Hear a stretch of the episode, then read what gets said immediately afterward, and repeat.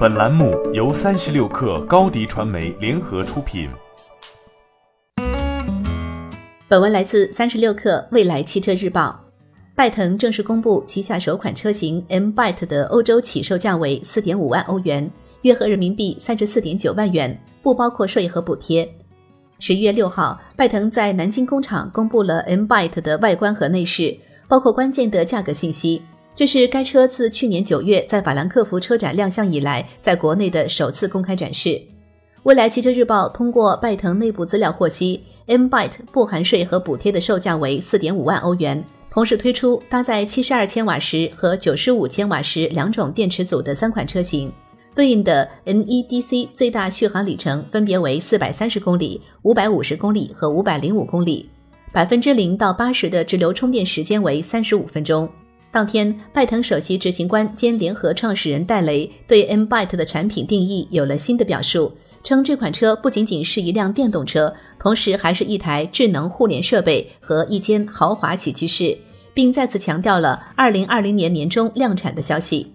上述对于 M Byte 的全新表述，意味着拜腾正在产品层面力图实现差异化定位。一方面突出类似于消费电子产品的智能化属性，有利于适应目标消费群体对于新一代汽车的消费期待；另一方面，通过主打高端与竞品拉开差距，尤其是体验层面。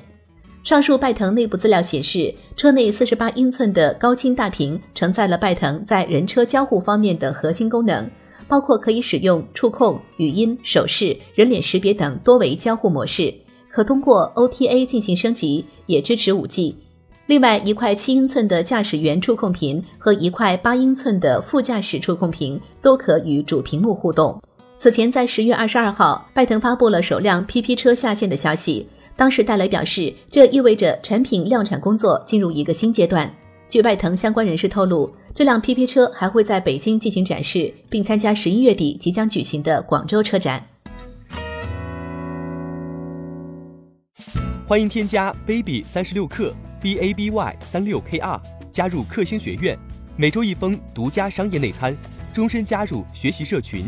聊风口谈创业，和上万课友一起成长进化。高迪传媒，我们制造影响力。商务合作，请关注新浪微博高迪传媒。